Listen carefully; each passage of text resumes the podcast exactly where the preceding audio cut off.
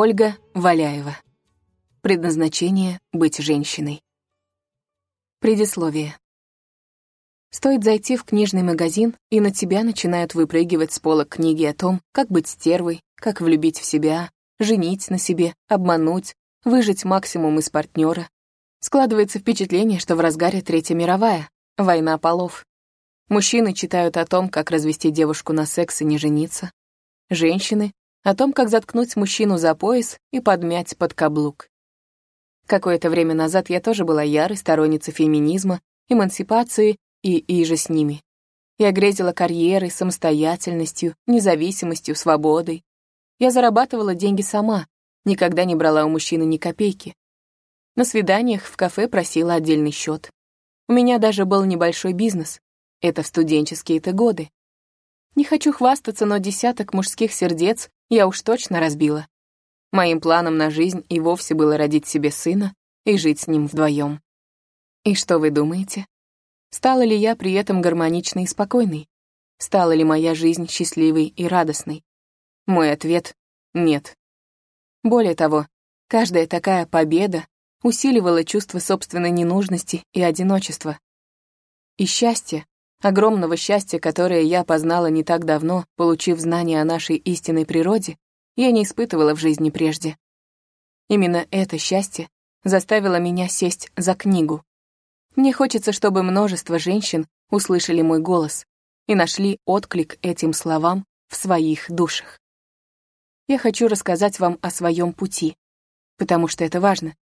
Потому что мы учимся не на словах, а на примерах потому что живой поступок честнее и убедительнее самых красивых слов. Я не чувствовала себя женщиной. Для меня тема возвращения к женской сути стала камнем преткновения. Как всегда бывает, на любую проблему или загадку Бог дает ответы и решения. Так вышло и у меня. Не ладились отношения с мужем, ссоры, скандалы, перспектива развода. Не получалось находить общий язык с сыном. Капризы, рев, изматывающие истерики. Не было ощущения счастья. Финансовые трудности, бытовые неурядицы, личная нереализованность. Я пробовала решать проблемы стандартным способом.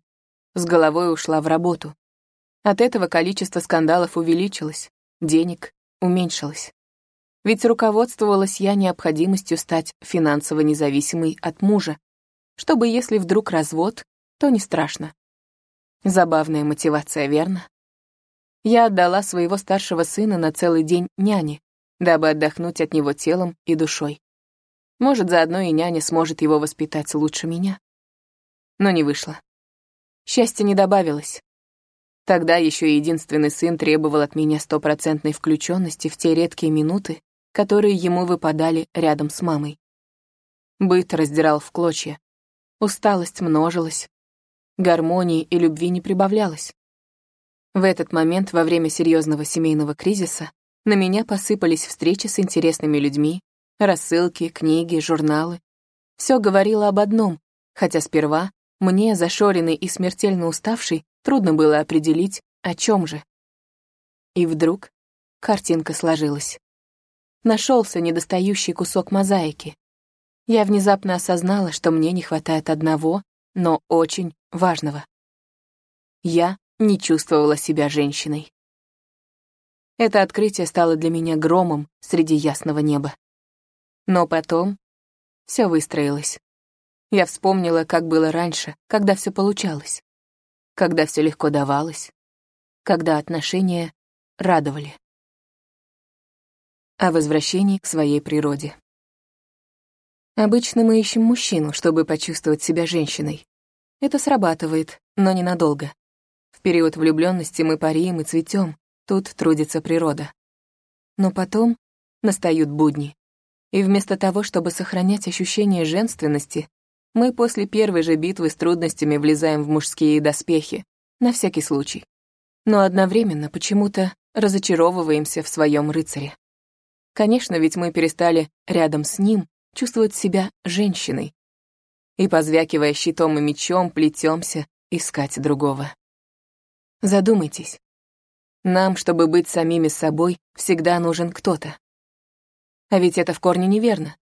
Ведь мы априори женщины.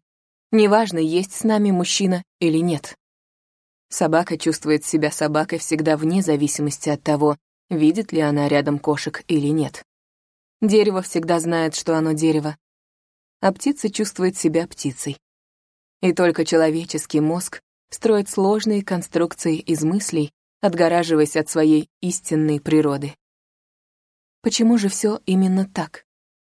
Что бы ни было тому причиной, сексуальная революция, эмансипация, феминизм или прочие социальные явления — это не важно. Важно то, что изначально природа задумала нас женщинами. И это не только об отверстиях и выпуклостях на теле. Это больше, нежели наша телесная оболочка. Изначально нам дана определенная роль, уникальная миссия.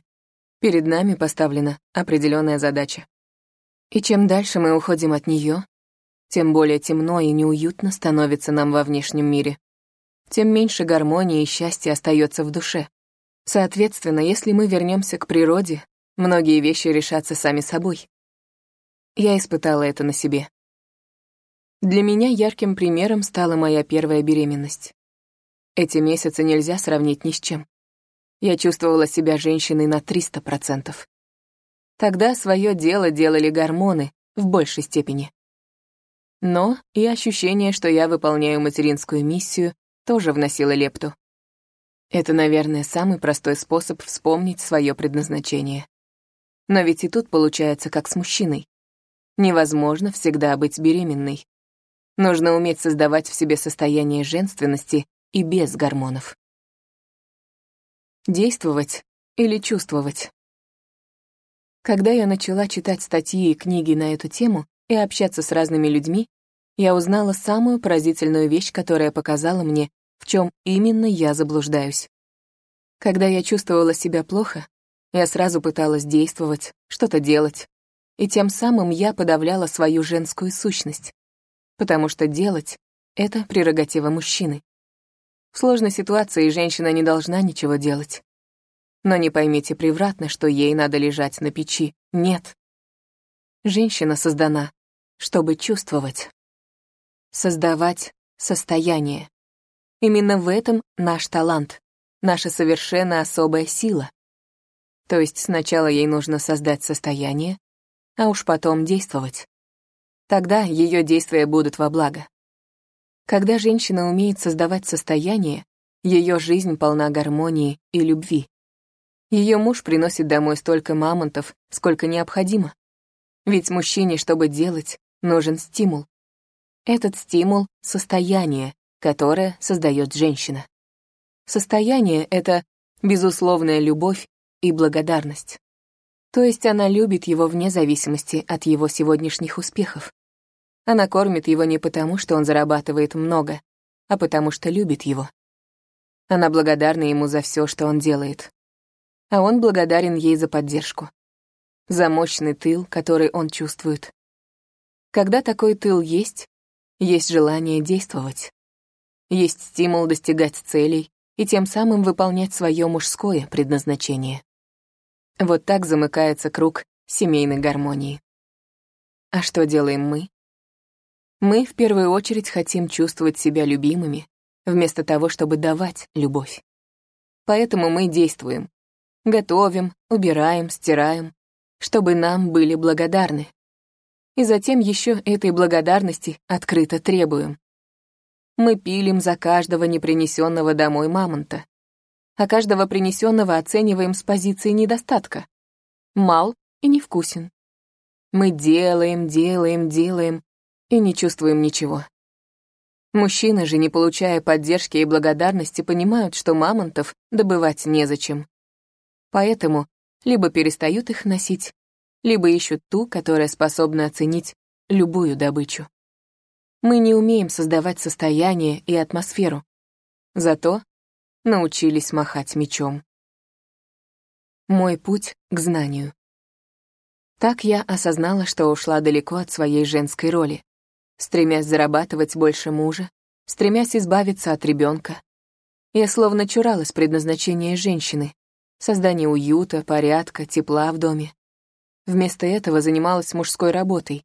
Носила сумки, чинила мебель, руководила. И, как следствие, ежедневно пинала мужа. «Сделай, реши, давай». И все это только потому, что я отрицала свою женскую природу. Осознав это, я начала учиться быть женщиной заново. Сперва отпустила вопросы, связанные с бизнесом и деньгами. Согласилась быть помощником мужа, а не надсмотрщиком и руководителем. Хотя фактически я никогда и не была его руководителем, и именно это било по моему эго, заставляя везде вмешиваться и вставлять свои пять копеек. Так я создала для себя иллюзию главенства в нашем семейном проекте. Теперь большую часть времени я думала уже не о том, где бы заработать денег, а о том, как создать уют в доме. О полочках, шторках, ковриках. Это вдохновляло. Постепенно это стало не таким тяжелым трудом, как раньше. Я начала получать удовольствие. Я начала поддерживать порядок в доме сама, а не спихивать все на мужа или помощницу по хозяйству. Раньше это дело казалось мне грязным, неблагодарным и совершенно ненужным. Оказалось, мыть посуду очень увлекательно, если не накапливать ее и во время мытья думать о приятном. А кроме того, это оказалось очень полезной практикой. Это ведь помогает сердце очищать. Я начала готовить сама. Не с мужем по очереди, не лишь бы как, не полуфабрикаты из магазина. Я с увлечением принялась искать новые рецепты, продумывать питание семьи, печь. А главное, делала это с любовью. И уже потом появилась моя отдушина. В какой-то момент мне захотелось писать. Не рулить, не управлять, не зарабатывать деньги, а писать. Это всегда мне нравилось, но было как-то не до того. Оказалось, что женское начало — это и про творчество. А если целый день гонять мамонтов, многое можно упустить. Количество любви во мне увеличивается, и это создает большее количество любви вокруг меня. Я поняла, как много женщин имеют схожие с моими проблемы, и поэтому я решила поделиться своими мыслями и чувствами в этой книге. Мыслями о любви, о жизни, об отношениях в паре, о том, как всегда оставаться собой, о том, как просто быть, и при этом быть женщиной с большой буквы. Я вижу свою миссию именно в том, чтобы показать современным женщинам, есть другой путь. Более гармоничный и счастливый, более радостный, более женский. Вдохновить женщин быть женщинами.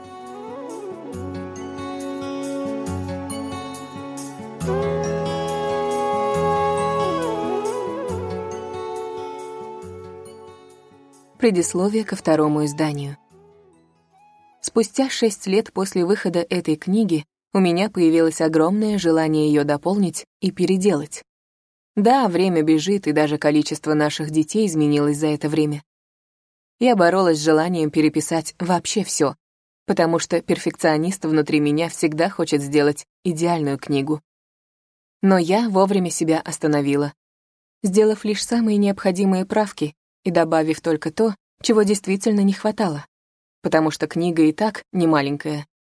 И задача ее не в том, чтобы рассказать вам все обо всем, а в том, чтобы показать вам самую суть и множество различных тропинок для дальнейшего развития.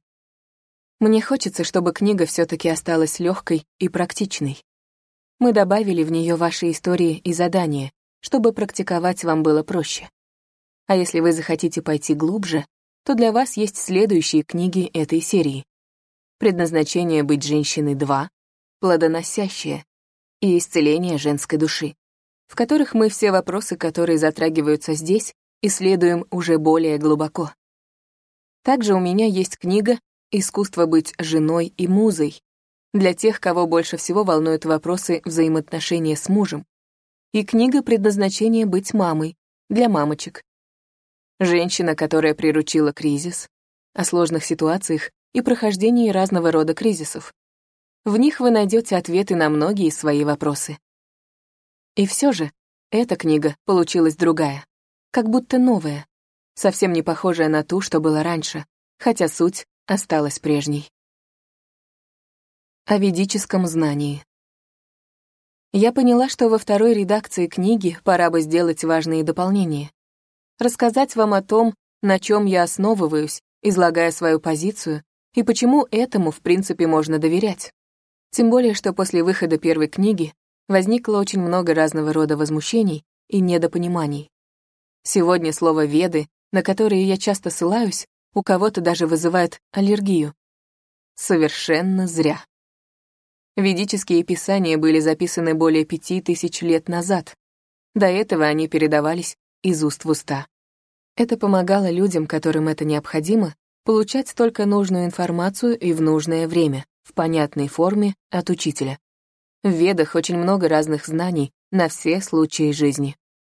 И как дом строить, и как детей растить и зачинать, и как государством править, и как лечиться, и как жениться. На сегодняшний день сохранились несколько самостоятельных книг, являющихся частями вед, но далеко не все.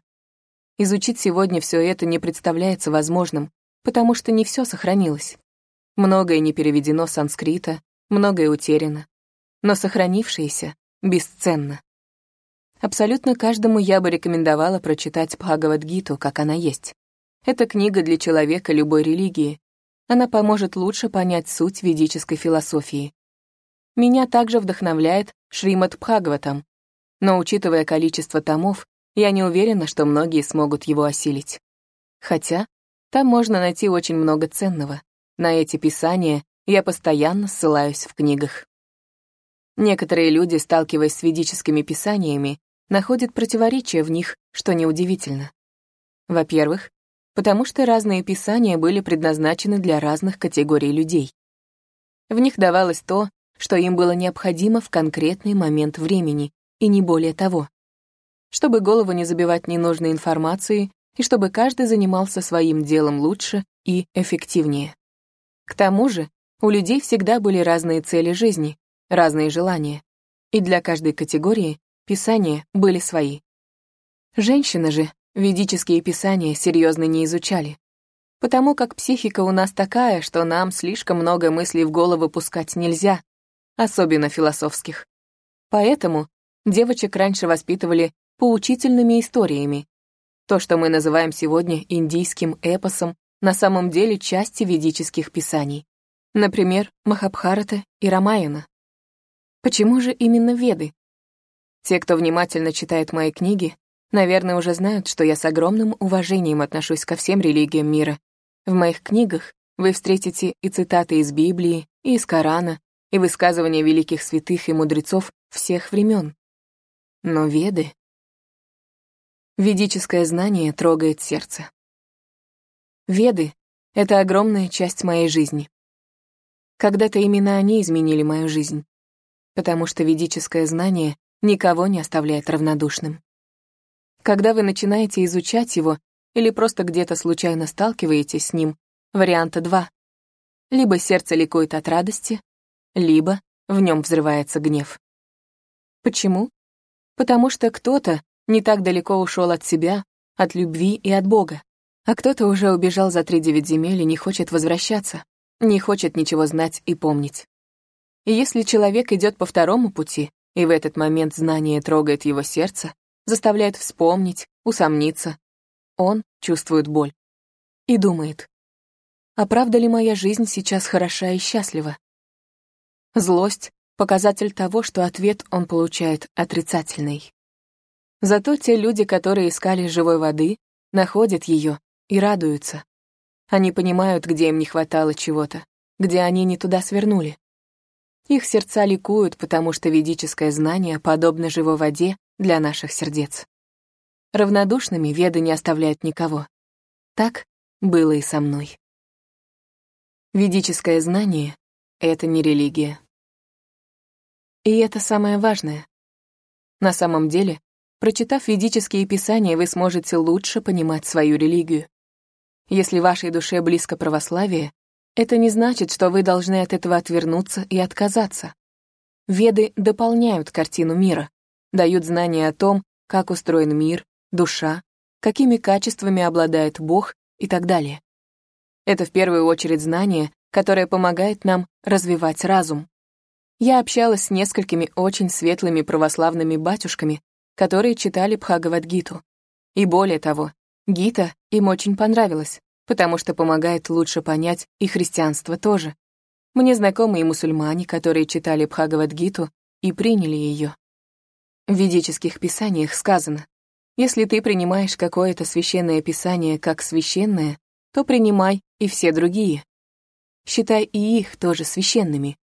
То есть веды не отрицают любые религии, наоборот, признают их и уважают. Радханатха с вами говорит. Суть духовной жизни не в том, чтобы называться индуистом, мусульманином, христианином, иудеем, буддистом, сикхом, фарси или кришнаитом. Суть духовности в том, чтобы очистить свое сердце, чтобы преобразить зависть, живущую в нашем сердце, в сострадание, жадность в щедрость, тьму в свет, эгоизм в служение, ненависть в любовь. На фестивале ведического знания приезжают люди разных конфессий. Мы с семьей бывали на разных и всегда встречаем и мусульман, и христиан, и буддистов. Они не меняют свою веру, слушая лекции. Они слушают о Боге и начинают лучше понимать Христа, Аллаха, Будду. Ведическое знание это их инструмент для того, чтобы стать ближе к Богу на своем пути. И лекторы очень часто говорят, не надо менять религию, развивайте те отношения с Богом, которые у вас уже есть. Собака узнает своего хозяина в любой одежде. Хозяин может быть в халате, в костюме и галстуке, или вообще не одет, но собака всегда его узнает. Если мы не способны узнать Бога, нашего возлюбленного хозяина, когда он облачен в другие одежды, одежда из другой религии, то мы хуже собаки, говорил Радханатха с вами. И он совершенно прав. Ведическое знание для всех, а не только для индусов или для русских. Ни в одном священном писании нет национальностей. Нет в ведах такого понятия, как национальность. Есть варны, разные призвания людей, цари, ученые, ремесленники, торговцы. Есть арии, но это не нация. Это разумные люди, получившие образование. Считайте, аристократы. А слова-то, как похоже, не находите? В Ведах же описано, что когда-то по всему миру жили эти самые арии. То есть мы все одна нация. Мы люди. Разной степени загорелости и с разным разрезом глаз, но суть одна. Да и какую национальность могут иметь писания о том, как строить отношения, как поддерживать свое здоровье, как относиться к другим людям и работе. Отголоски вет есть во всех религиях, у всех национальностей. В неполном виде, в сокращениях, иногда с искажениями. Веды — это не Индия. Индия — это страна. Веды — это культура. Где-то в Индии ведическая культура сохранилась, где-то нет. Где-то едят мясо, хотя 60% населения страны до сих пор вегетарианцы. И даже если едят мясное, то в основном курицу, рыбу, баранину. В Индии же сегодня совершается большое количество абортов. Это не очень богатая страна. В ней очень силен разрыв между богатыми и бедными. Часть страны активно подражает Западу, часть старается сберечь свои традиции. Многие читали ведические писания, но не все ими руководствуются. Поэтому не стоит говорить, что в Ведах это как в Индии. Как в некоторых местах Индии, да. Но также бывает и в других местах этого мира. Есть потрясающие ведические общины в Венгрии, США, Новой Зеландии, ЮАР и других странах, где люди разных рас и национальностей живут, как написано в Ведах, и учатся любить Бога. Уважение к женщине. Противники вед часто аргументируют свою позицию тем, что в ведах женщине отводятся второстепенные роли, мол, это унизительно. Но они их просто не читали. Нигде в ведах не сказано «женщина, сиди, знай свое место и стирай». Нет. Много говорится о том, как надо защищать и беречь женщин, насколько мы уязвимы и ценны, о том, как женщины создают мир вокруг себя о том, как опасно нас доверять самим себе. Мы таких дров наломаем. Почитайте Писание. Чем там женщины занимались, чему учились, что умели.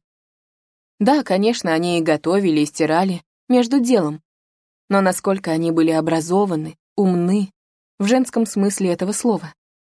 О том, как принцесс обучали не только разным полезным наукам, но и танцам, и вокалу. А все обязанности женщины проистекают из чего? Если ты любишь этого мужчину, то сделай для него то, что ему самому для себя сделать трудно. Приготовь ему поесть, почеши ему спину, прибери дом. Тебе ведь это не трудно, тебя этому учили. Ты же фея домашнего очага. Многие женщины в писаниях, например, будучи царицами, могли вообще ничего не делать. Но они сами всегда готовили своим мужьям. Сами. Не потому, что должны или обязаны, а потому что понимали силу пищи, приготовленной их руками и с любовью. Знание вет вне времени. Общаясь с людьми разных религий, я снова и снова вижу, что говорим мы все об одном. Все любящие Бога стараются следовать Его наставлениям. Религиозная женщина всегда целомудренно одета, будь она христианкой, мусульманкой или вайшнави. Многие святые православной традиции были вегетарианцами, не считая нужным убивать животных, испытывая сострадание к ним. Во всех религиях развод — это грех. Даже если он и возможен, то он не одобряется и порицается. По-настоящему верующие люди не делают абортов, потому что считают это убийством собственного ребенка. Все религии говорят о том, что нужно возлюбить Бога и своего ближнего, и так далее. Главная ценность — любовь к Богу. Большое внимание уделяется в ведах бхакти-йоги, то есть любви к Богу. Считается, что чем больше вы узнаете о нем, тем проще вам будет его полюбить. Чем чаще вы с ним общаетесь, тем сильнее ваша связь. Если вы все в мире делаете для него, это и есть любовь. И какая разница, как вы молитесь и какие обряды совершаете? Лишь бы это делало вас ближе к нему и усиливало вашу любовь. И все. Об этом и говорят веды. Не о ритуалах, не о традициях, а о способах развития любви к Богу в своем сердце. Ведическое знание метафорично. Все писания — это стихи. Красивые стихи на санскрите. А санскрит — это прародитель всех языков. Многие стихи очень глубокие, так что сразу не понять, о чем именно они. Одно и то же слово санскрита можно переводить по-разному и получать разный смысл. Для того, чтобы проникнуть в суть, нужно больше, чем знание языка. Нужно духовное видение и преемственность. Когда учитель объясняет ученику все лично, от сердца к сердцу. Каждый образ, каждый стих. Мы настолько неудачливы, что у нас учителей нет. Учителя химии и русского есть, а учителей жизни нет. Единицы в этом мире имеют таких старших, и еще меньшее количество к ним прислушивается. Поэтому очень важно читать Писание с комментариями тех, кто находится в цепи ученической преемственности, кто способен заглянуть глубже и дальше простых слов, кто способен нам объяснить смысл метафоры, ее глубину, чтобы смысл Писания не был исковеркан, чтобы ничего не было привнесено лишнего, чтобы мы хоть капельку поняли и поняли верно. Поэтому, если вы читаете книги, Ищите переводы с комментариями, которые признаны авторитетными. Слушайте учителей, которые находятся в цепи ученической преемственности. Изучайте дозированно и внимательно. Иначе так легко наломать дров. Ведическое знание — это не секта. Мы так боимся всяких сект, хотя самая страшная секта — это атеисты, ведь они лишают себя смысла жизни. Многое же из того, что мы знаем о сектах, абсурд. Например, организация «Пища жизни» бесплатно кормит людей освященной вегетарианской пищей. Они всегда работают во всех горячих точках, после любых происшествий. Они кормили людей в Чечне, в Крымске, сейчас кормят в Донецке, и не только. Но это же секта, еда же без мяса. А бесплатно, потому что вербуют в свою же секту. Хотя за несколько лет помощи пострадавшим в Чечне ни один человек никуда не вступил религию не сменил. А они все равно продолжали кормить. Бесплатно. И сталкивались с такими обвинениями. Как же это глупо. От чистого сердца люди отдают силы и средства служению тем, кому нужна помощь, и за это же их осуждают. Или другой вариант. Если ты молишься и танцуешь без алкоголя, это точно секта. Нормальный человек такое делать не будет. Нормальный зато пойдет на всю ночь на дискотеку, выпьет пиво, да побольше, и зажжет под тыц-тыц или под «я тебя любила и забыла». Если ты не пьешь, однозначно сектант. Или на антибиотиках. Или сектант на антибиотиках. А если еще и мясо не ешь? А может быть, у нас исковеркано понимание нормы? Нормальная девушка — это та, которая на шпильках, с декольте и в мини-юбке? Или та, которая на людях тело свое прикрывает и не оголяет? Та, которая сбилась со счета в количестве сексуальных партнеров? Или та, которая ждет своего единственного? Нормальный мужчина — это тот, который пьет, смотрит футбол и ругается матом? Или тот, который несет ответственность за свою семью на всех уровнях? Нормальный ребенок — это тот, который весь в устройствах и гаджетах и на трех языках разговаривает? Или тот, которого любит дома, который может играть сколько хочет и развивает фантазию деревянными кубиками? Нормальный человек — тот, который в школе и институте отучился и хватит? Или тот, который все время что-то изучает, читает, практикует, растет, меняется, становится лучше? Нормальная жизнь — это ипотека, работа с утра до ночи, развод, новый брак, шампанское по праздникам. Или все-таки это что-то большее?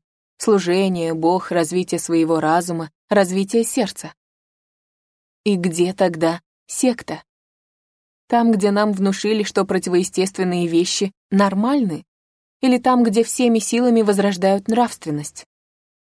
Знания о Боге распространяются в мире как пожар, который невозможно остановить. Люди просыпаются. В Ведах говорится, что примерно в наше время откроется маленькое окошко внутри эпохи падения человечества, Кали-юги.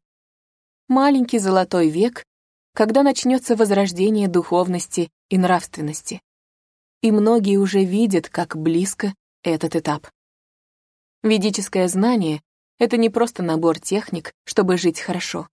В первую очередь это знание о Боге, о том, кто мы, кто Бог и какие у нас отношения с Ним и друг с другом.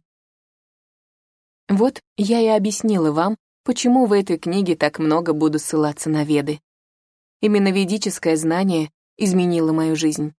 Поэтому именно на нем и основана эта книга.